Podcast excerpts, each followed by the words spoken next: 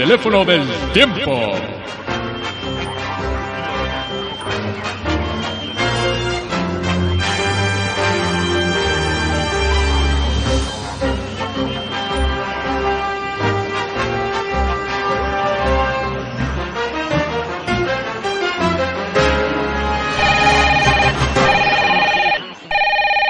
Hola, ¿cómo estáis? Bienvenidos un nuevo día al teléfono del tiempo. Estamos aquí con Jonathan. Hola, Jonathan. Hola, Rubén. ¿Qué tal? Muy bien. Y bueno, ya me conocéis, soy Rubén. Estamos dispuestos a presentaros un nuevo personaje, unas nuevas circunstancias la Biblia y, por supuesto, algún tema interesante para que podamos debatir. ¿A ti qué te parece? Bien, me parece bien. Pues, bueno, ¿qué te parece si tiramos de la ruleta o hacemos algo así? Sí, dale a la ruleta, venga. ¿Le doy yo hoy? Hmm. ¿Me dejas? Muchas Sí. gracias. Bueno, pues allá va, ¿eh? Aprovechando que la ruleta gira, cuéntame qué tal te ha ido el día, qué tal la semana. Bien, bien, un poco cansado, pero bien. Se te ve cansadillo hoy, ¿eh, Jonathan? Sí, sí. Anímate, hombre, que este es un programa para todos los, para todos los ánimos. Para bueno, pues, levantar el ánimo. pues ¿quién ha salido? Ahora que ha parado la ruleta, Pues te digo que ha salido Nabucodonosor. Nabucodonosor, Personaje con un nombre un poco largo y difícil. y difícil. Bueno, pues si te parece, voy a hacer la llamada Muy bien. Babilonia, ya sabes, una sociedad muy avanzada. Espero que no nos tengan mucho tiempo en espera, ¿vale? Un, un imperio muy grande. Muy grande, muy vasto, eh, el más importante en su momento. Vamos a ver si podemos localizar allí al rey. Esperamos que nos dé una audiencia, aunque sea telefónica. Bueno, pues voy a marcar. Hola, Hola, sí. hola. Eh, por favor, me gustaría hablar con el rey Nabucodonosor. Sí, yo mismo. Oh, vaya, qué honor, qué honor, qué alegría ¿Quién, poder. quién llama? Pues mire, le llamamos desde el teléfono del tiempo. Somos eh, dos jóvenes, Rubén y Jonathan. Y estamos recabando una serie de datos a- a- acerca de los personajes que aparecen en la Biblia. Ah, muy bien, muy bien. Se nos ha ocurrido que llamarles por teléfono es lo mejor porque podemos hablar con ellos directamente y nos relatan pues eh, todo lo que ocurre en su tiempo, ¿sabe? Me parece estupendo que hayáis escogido mi gran y vasto imperio. Bueno, no es que lo hayamos escogido, la, la verdad es que ha sido una ruleta la que le ha escogido, ha sido la suerte, pero en todo caso estamos muy... ¿Cómo? Bueno, es, es una larga historia. En todo caso estamos muy que no agradecidos. soy lo más importante en vuestras vidas. Eh, bueno, usted debe comprender que estamos ubicados en el futuro y en el futuro usted ya no existe, entonces necesariamente no puede ser el más importante en nuestras vidas, ¿sabe? Pero mi imperio no existe. Pues no, la verdad es que no, el imperio babilónico acabó cayendo. Supongo que usted algo ya sabe de eso, ¿no? Vaya, algo había oído. Mm, Bueno, hablemos de usted. ¿Por qué tiene usted ese nombre tan largo? Pues no, no estoy seguro, la verdad. Aquí en Babilonia los nombres son muy, muy largos. Sí, mire, yo tenía el dato que su padre también se llamaba Nabopalasar, que también es un nombre un, ta- un tanto larguito y rarillo, ¿eh? Hombre, rarillo no, es típico de aquí, de la comunidad. Ah, bueno, si es típico de la comunidad, entonces no tengo nada que decir. Bueno, ¿qué, qué me puede contar de su vida, de sus conquistas? De sus conquistas eh, me refiero en la guerra, eh, no de otro tipo. Hombre, por supuesto, pensaba que se refería a ello.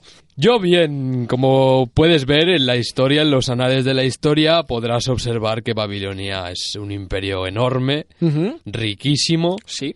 y que bueno, en, en muchas partes estoy representado por oro, lo cual quiere decir que el máximo poder lo ocupo yo.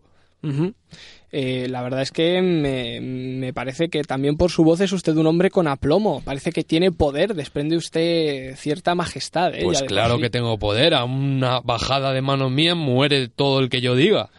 Bien, bien. Menos mal que estoy en el tiempo hablando con usted, porque si le cayera mal no me quiero imaginar lo que me podría pasar. ¿eh? Hombre, pues no se descuide porque igual le puede pasar algo. Bueno, no voy a probarlo por si acaso. Oiga, mire, eh, tengo, tengo la conciencia, tengo el conocimiento de que hace poco que usted ha conquistado Jerusalén, ¿verdad? Sí, cierto, cierto, estás bien informado, muchachote. Sí, lo estoy. Muchas gracias por lo de muchachote. Me halaga con ello. No soy tan grande. El caso es que sabemos que, que allí a, a su tierra, a, a Babilonia, ha ido a parar un gente de personas bastante importante. No sé si conocerá usted personalmente a algunos de los judíos que han llegado. Sí, bueno, sí, sí que los conozco, tengo constancia de ello. ¿De quién me podría hablar así que le haya causado impresión? Hombre, aquí en la corte tenemos a Sadrach, Mesach y Abednego. No sé si se llamarán así en hebreo, por supuesto en babilonio no. Ya, ya me imagino. Bueno, al margen de eso, no sé si eh, conocerá usted al joven Daniel. Es muy célebre en nuestro tiempo. Le consideramos una de las personas más importantes de mm, que sirvió a nuestro Dios. Sí, sí, por supuesto, lo tengo aquí como consejero mío. ¿Y qué me puede contar de él? ¿Cómo es? Hombre, es un, es un muchacho, es un joven especial, la verdad. Tiene mucha sabiduría, mucha entereza, es muy capaz este chico. ¿Ha, ha entablado usted alguna relación íntima con él? ¿Es su consejero? ¿Algo por el estilo? Sí, bueno, la verdad que no más allá del trato de un consejero con un rey, usted sabe que yo estoy muy, muy por encima de los demás. Sí, sí, sí, yo lo entiendo que usted es súper importante, no hace más que decírmelo, así que no se me podría olvidar. Entonces, obviamente, este chaval, pues sí, es, es inteligente, es... Bueno, cree en otro dios, en un dios es... eh, cree en un dios solo, monoteísta, no sé, una cosa extraña. Mire, me da la sensación mientras hablo con usted, corríjame porque a lo mejor me equivoco, pero va usted un poco crecidín, ¿no? O sea, le veo como un poco... A ver, sin ánimo de ¿Qué- ofender y sin está- acritud. qué está insinuando? Un poco chulito, ¿no? Vamos, No sé. vamos a ver. ¿Cuánto mide su casa? Eh, hombre, así a bote pronto ponga usted 5 o 6 metros de alto. Bah, seis metros. Yo ni sé la altura de mi casa ni la grandeza de mi casa, porque en mi casa tengo ejércitos viviendo dentro de ella.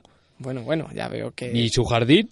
¿Es grande su jardín? Yo la verdad es que tengo Pues más los- que un jardín un poco de tierrita. Lo siento, pero los límites de mi imperio no conocen no Límites, conocen ¿no? límites Los para límites no conocen límites. Veo que usted, aunque es el rey, está un poco limitado en cuanto a vocabulario, lo cual no, no importa. ¿eh? O sea, quiero decir que le admiro. Sé que usted es un hombre sólido que ha constituido con la fuerza de su brazo su imperio. Por supuesto, Sí, sí, por sí, supuesto. no me cabe duda. Pero mire, mire. Quería seguir hablándole de Daniel porque tengo, tengo algunos datos que me, me dicen que usted tuvo un sueño hace no mucho, ¿verdad? Espera un momento, espera un momento. Sí, Sí, sí, a ese córtele la cabeza, sí, no lo quiero ver más. Adelante, continúe. sí, uf, bueno. Eh, hablando de cabezas. Le ha asustado, ¿no? Sí, un poquito. ¿Era su intención o de verdad le ha cortado no, a de alguien verdad, la cabeza? de verdad, le hemos cortado la cabeza. Y usted, porque no está aquí, si no... Bueno, bueno, bueno. Pues mire, el, eh, lo que quería comentarle, ya que está usted hablando de cabezas y de cuerpos enteros, en definitiva, es que ha tenido usted un sueño hace poco, ¿verdad? Cierto, Un sueño bastante curioso. Cierto, sí, ha sido... No, yo no diría un sueño, yo diría una pesadilla más bien, sí. Sí, una pesadilla. ¿Y, y en qué consistió? No sé, Pues dígame. estaba todo muy borroso, la verdad, pero de repente me apareció una figura, mientras yo estaba en sueños, una estatua. Sí. Una estatua de distintos materiales. La cabeza era de oro, el pecho, no sé si recuerdo bien, a ver que recuerde, el pecho era... Sí, de plata, era de, De plata. plata. Las, las- la parte alta de las piernas, yo creo que más bien la, la falda del- del- de la estatua era de bronce, sí, yo creo que era de bronce, y las piernas de hierro, y luego los pies era un poco extraño porque tenía entre barro y, y un poco de hierro también. Es un sueño bastante extraño. Sí, no, no sé, un- una estatua un poco extraña porque se mantuviera en pie de esa manera, Sí. con esos, con esa diferencia de, de materiales, no sé, no entiendo muy bien yo. ¿Y usted cree que esto tiene algún significado especial? Pues no lo entiendo, la verdad, no, no lo sé, estoy, estoy consternado, estoy, estoy abrumado por, por este sueño porque luego encima llegó una piedra enorme que no tenía aparentemente ser tallada por mano humana y destrozó la, la, la estatua de arriba abajo. Bueno, pues yo le animo a que investigue usted. Probablemente alguna de esas personas de las que me ha hablado antes pueda revelarle su sueño. Me parece, me parece. Sí, sí, puede ser. Yo creo que entre mis consejeros y mis brujos, etcétera, etcétera, seguro que hay alguien, ¿no? Tenemos aquí a la mejor, a la gente mejor preparada del universo, ¿eh? Sí, sí, sí, del universo universal. Pues mire, querido Nabucodonosor, eh, le dejo usted con su sueño y con sus problemas, que supongo que tendrá muchos en su vasto imperio. Sí, sí, no, no me basta con hacer la comida y, y ir al trabajo como usted. Yo tengo más que hacer eso. Bueno, yo de hecho ni siquiera hago la comida, soy muy mal cocinero, pero le agradezco la confianza que usted deposita. Hombre, si le soy sincero, yo tampoco hago la comida, ¿eh? Me la hacen. ya, ya, ya me imagino. Oiga, un placer hablar con usted.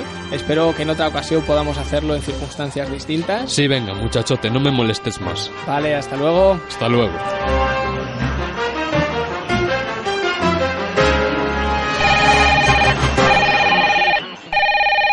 Bueno, madre mía, ¿eh? yo esto no se lo deseo a nadie. Hablar con un rey con esta prepotencia es un poco complicado. Es un poco ¿eh? chulín. Sí, sí, sí, ¿eh? se me ha subido un poquillo el hombre, me daba miedo casi, y eso que estaba hablando por teléfono, ¿eh? digo, lo mismo me agarra por el pescuezo de alguna manera, pero bueno, la verdad es que ha sido curioso. Hemos tenido la oportunidad de hablar con Nabucodonosor.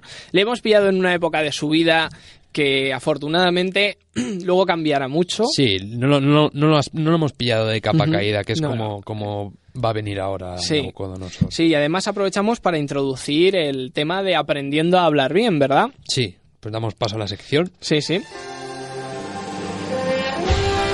Aprendiendo a hablar bien. Aprendiendo a hablar bien.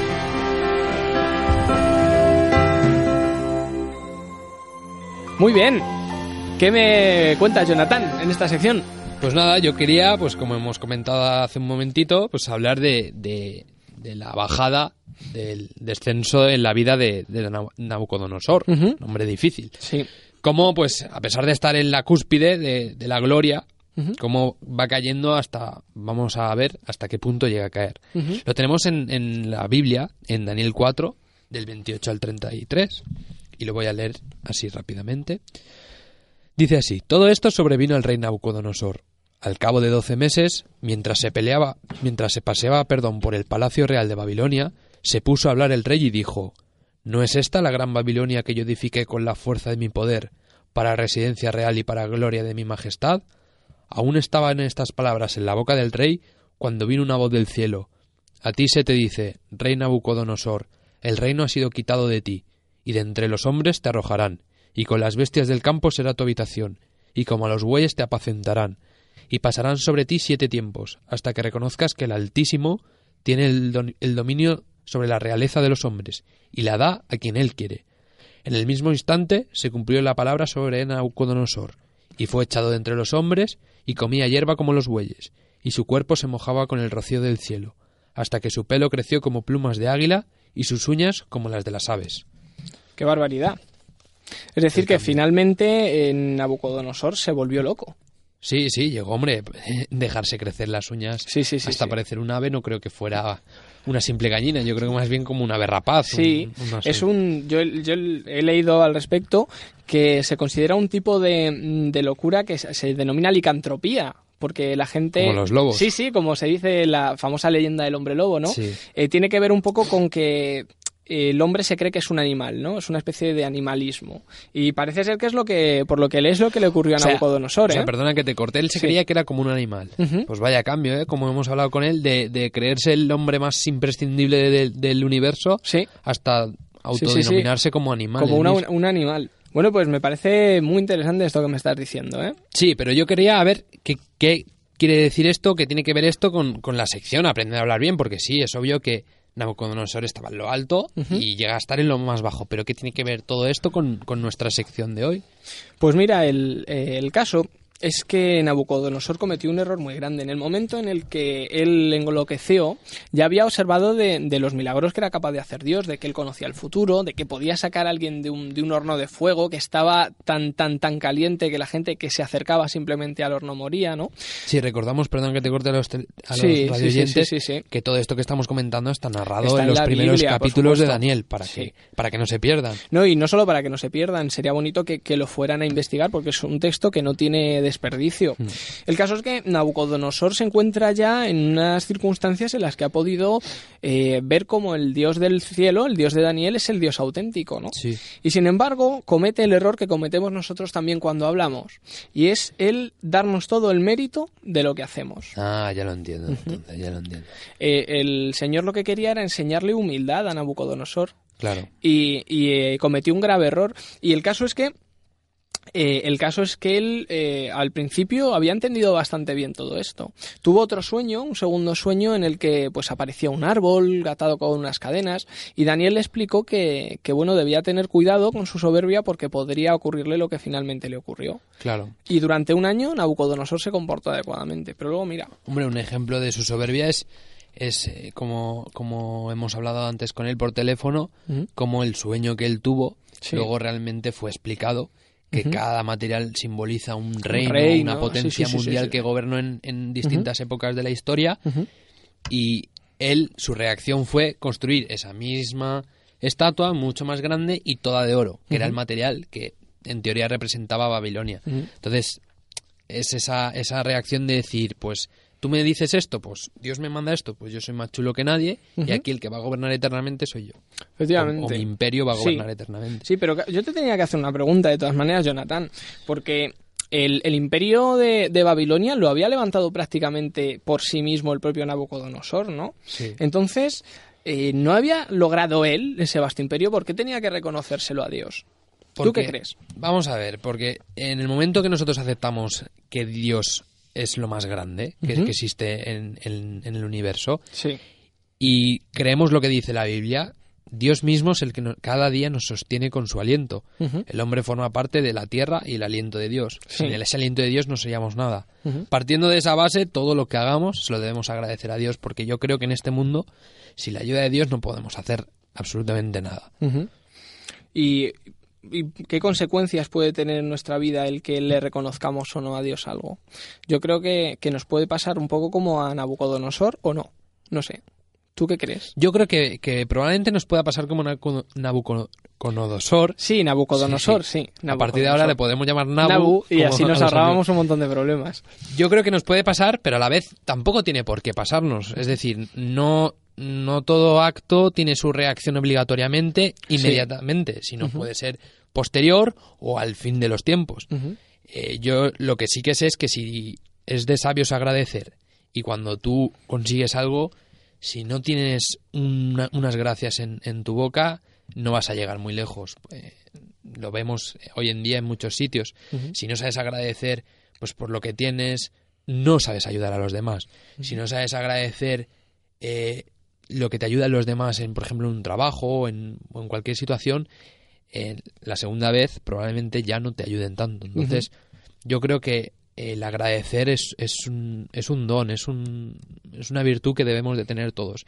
Y más aún, agradecer a Dios, porque ya te digo, es el que sustenta nuestra vida y es el que nos da absolutamente todo lo que tenemos. Claro, tenemos un concepto de nosotros mismos que es demasiado importante, yo Sí. creo, de, de lo que Sí. realmente somos. La verdad es que quien más sabe quiénes no somos, o lo, lo- lo miserables que somos, es curiosamente los astronautas, porque desde, desde tan lejos, desde tan arriba, ven tan minúsculo incluso eh, un continente como puede ser América Sí, o un sí. continente como puede ser Asia, lo, lo ven que le cabe en, en una palma de la mano y ven en comparación con el universo lo, lo, lo, eh, minúsculos que somos. Y nosotros nos creemos el ombligo del universo y en realidad eh, no somos nadie. O sea, si, si nuestro mundo ya es un- una bolita, un granito de arena en, en- en una playa, imagínate lo que somos nosotros, para creernos que todo lo que se consigue es gracias a nosotros. Efectivamente.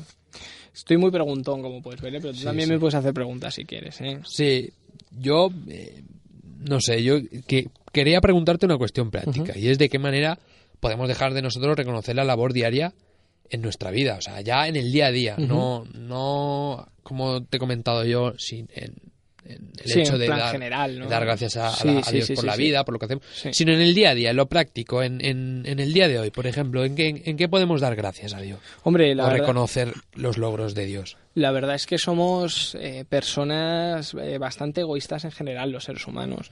Quiero decir que nuestros logros son bastante reducidos. Y los que trabajan, pues llevar a cabo bien su trabajo. Los que estudian, aprobar sus exámenes. Hay pocas cosas que podamos hacer que sean muy importantes o muy grandes. Pero sin embargo, aunque son cosas muy pequeñas, si las logramos, siempre consideramos que es por gracias a nosotros, ¿no? Por nuestro propio esfuerzo. Eh, algo tan sencillo como hacer bien la comida un día lo atribuimos a que somos buenos cocineros. Algo tan importante o tan sencillo como sacar un examen adelante lo consideramos porque somos buenos estudiantes nosotros, pero no nos damos cuenta que el Señor nos da dones, que el Señor nos pone méritos y capacidades que somos las que podemos desarrollar para llevar a cabo esas cosas bien, ¿no?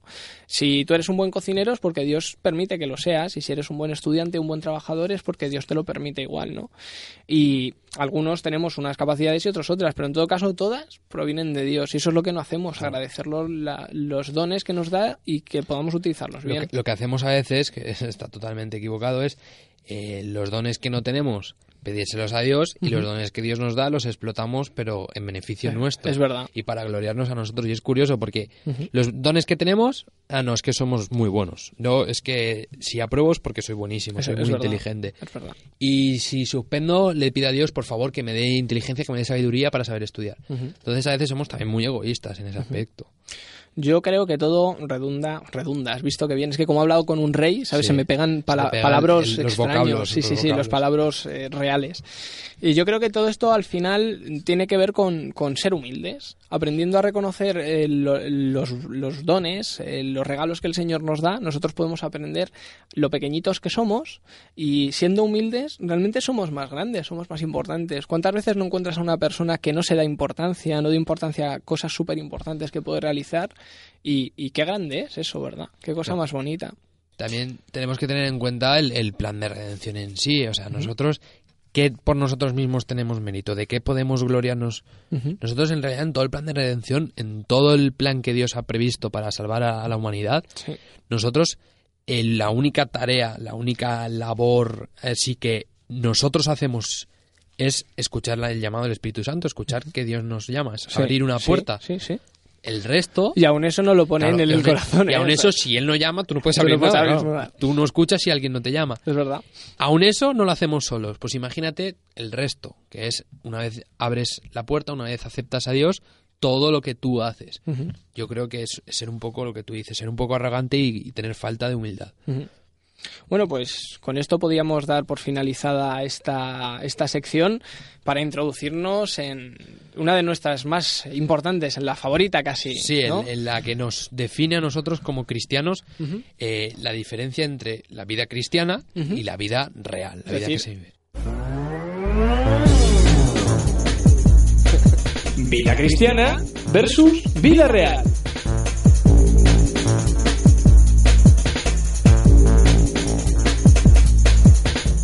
Pues bien, como te decía, Cuéntame. empezamos con esta sección rapidito y fuerte. Sí. Yo te quería decir, a ver, ¿cómo podemos impactar en los demás con nuestro estilo de vida? Es decir, con un estilo de vida cristiano. Sí. Yo voy a ir un poco más hacia el, hacia el aspecto de Daniel. Vamos a dejar Nabucodonosor a un lado Ujú. y vamos a... Nabu, hemos dicho que le íbamos a llamar Nabu, sí. Y vamos a centrarnos en Daniel. Ujú. ¿Cómo? Como hemos hablado antes con él, cómo le había impactado Daniel, especialmente Daniel y sus amigos.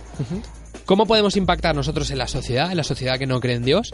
De manera, pues, de manera positiva, sin parecer pues, o sea, fanáticos, sectarios o raros. El cristiano, Sí. ¿cómo puede comportarse con su filosofía de vida sin parecer algo, algo exclusivista? Pues mira, lo más importante, yo creo, y que es el inicio de todo, es la, la categoría, la naturaleza que Dios pone en tu corazón cuando le tienes, ¿sabes? La gente habitualmente vive preocupada, la gente vive llena de nerviosismo, la gente vive con miedo incluso. Últimamente en los tiempos que vivimos, cuando hay guerras, cuando ha habido ataques terroristas tan grandes, la gente vive con nervios, ¿sabes? Vive Sí, deprisa, vive al límite, sí, y vive además eh, también deseando tener seguridad, tener... Pero sin embargo, en, en la vida que el Señor te proporciona es una vida pacífica. Tú estés donde estés, sabes que lo que haces está bien y eso te ayuda a no tener conflictos y si los tienes, saber que el Señor te puede ayudar a solucionarlos. Y en definitiva, eh, pues te, te satisface, ¿no? Es una vida que es plena, una vida en la que no tienes que estar centrado en ti mismo, sino ayudar a los demás. Y yo creo que eso es lo primero, lo más importante, que la gente se fije que tú estás bien, que tienes paz interior y que por eso les ayudas y que ahí hay algo, ¿no? Sí, Podríamos pero- empezar así. Sí, aunque bueno, también es cierto que el conflicto, el conflicto del el choque, digamos, el impacto real, es cuando tú actúas o cuando los cristianos actuamos de manera que no es normal para la gente que no cree en Dios. Es Sí. decir, cuando ejercemos nuestra filosofía de vida, no- cuando, eh, por ejemplo, en nuestro estilo al comer, nuestro estilo eh, al vestir, nuestro estilo... Es un estilo pues sencillo, eh, natural, dando siempre gloria a Dios. Eh, por ejemplo, en el caso de Daniel, como Daniel era vegetariano y como eso pues impactó negativamente hacia él y, y sus compañeros Sí. de cara a la corte y de cara al rey, aunque luego se vio que, que quien estaba mejor eran Daniel y sus amigos de salud. Entonces yo quería ir más hacia ese punto, hacia cómo nuestro estilo de vida cotidiano, nuestro estilo de vida cristiano, como en ciertos aspectos que nos diferenciamos de la gente que no sigue los principios cristianos, pues cómo, cómo, cómo podemos parecer eh, diferentes, pero no raros. Hombre, eh, lo más importante de todo yo creo es eh, precisamente no ser fanático. Quiero decir con ello que aunque tú tengas unos principios que consideres que son los más importantes, no debes imponérselos nunca a los demás. Es raro ya de por sí que un cristiano haga cosas que los demás no hacen. Imagínate cuánto más raro es que encima las intente imponer a los demás, ¿sabes? Eh, evidentemente, si uno es sincero y, se enfrenta a determinadas personas que no son cristianas, no se enfrenta en cuanto a que se pelea con ellas, sino que tiene que vivir con ellas, ¿no? Sí. Eh, le tiene que dar un- una muestra de que su estilo de vida es bueno. Eso a, primer- a primera vista no parece, no lo parece. Igual que Daniel tenía que comer ciertos alimentos porque eran mejores, pero la gente no se daba cuenta de ello, ¿no? Claro. El ejemplo es muy importante y finalmente también lo son las consecuencias. Pero sobre todo es importante que no se intente imponer a los demás lo que nosotros hacemos. Simplemente con nuestro ejemplo puedan descubrir que realmente estamos haciendo algo que es bueno, ¿no? En mi vida, por ejemplo, he tenido la fortuna de tener amigos que no eran cristianos y pues ellos, claro, evidentemente había ciertas cosas que no hacían, comían todo lo que querían, eh, fumaban, bebían, pero sin embargo, eh, y yo no me considero un buen ejemplo, pero siempre, gracias a Dios, con la aplicación de sus principios en, en- en la vida, puedes lograr que esas personas se den cuenta de cómo... De cómo Sí, de que tú cuidas tu cuerpo, Sí. de que tú le das más importancia a lo que te rodea. Esto es, que, que a mí que- mismo, claro. mucha- más, eh, más a mí mismo en cuanto al placer, ¿no? Sí. Y eso pues ha servido para que algunos de mis amigos dejaran de beber o dejaran de fumar o incluso dejaran de decir muchas palabrotas, que ya, ya es algo de por sí, ¿sabes? Ya, ya es lograr algo. Sí, sí, sí. Pues yo quiero hacer un, un comentario en cuanto a lo que comentabas tú antes de, de la paz, de tener, de cuando hay problemas. Es curioso eh, encontrar que, por ejemplo, esperar que Nabucodonosor, nuestro amigo Nabu, Nabu. encontrara la paz en, en el momento más bajo.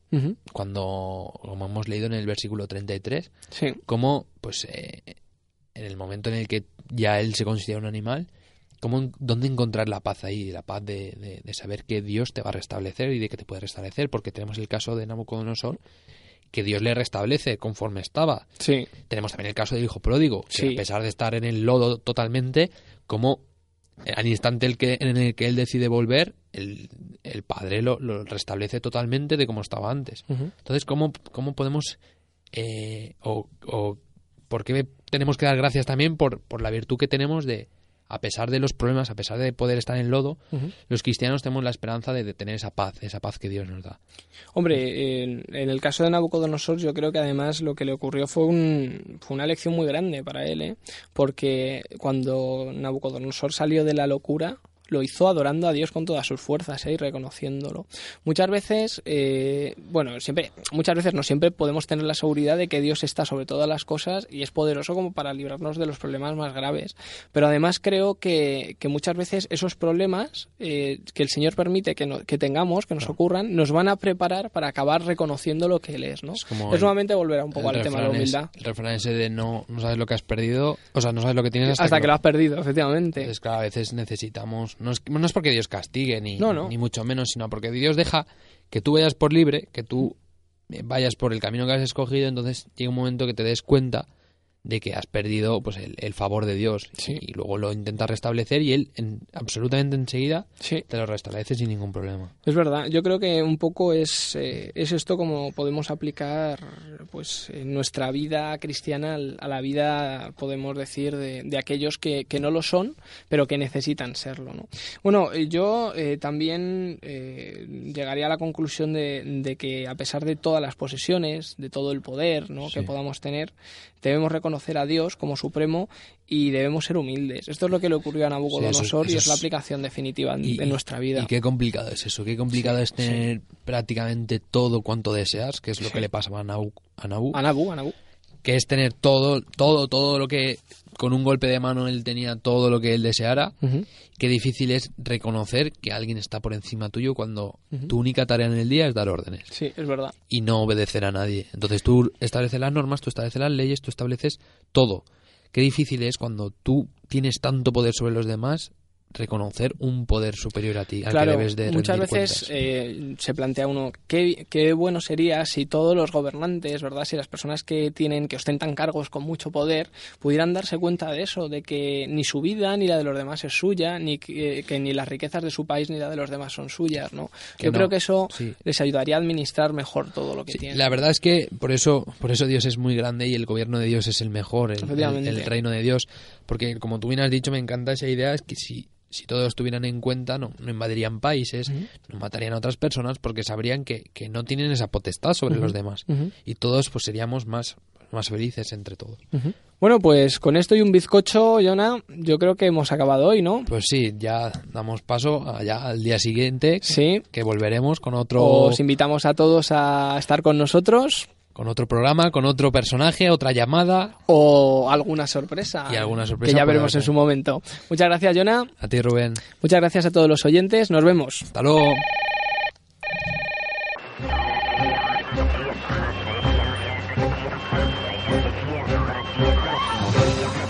El teléfono del tiempo.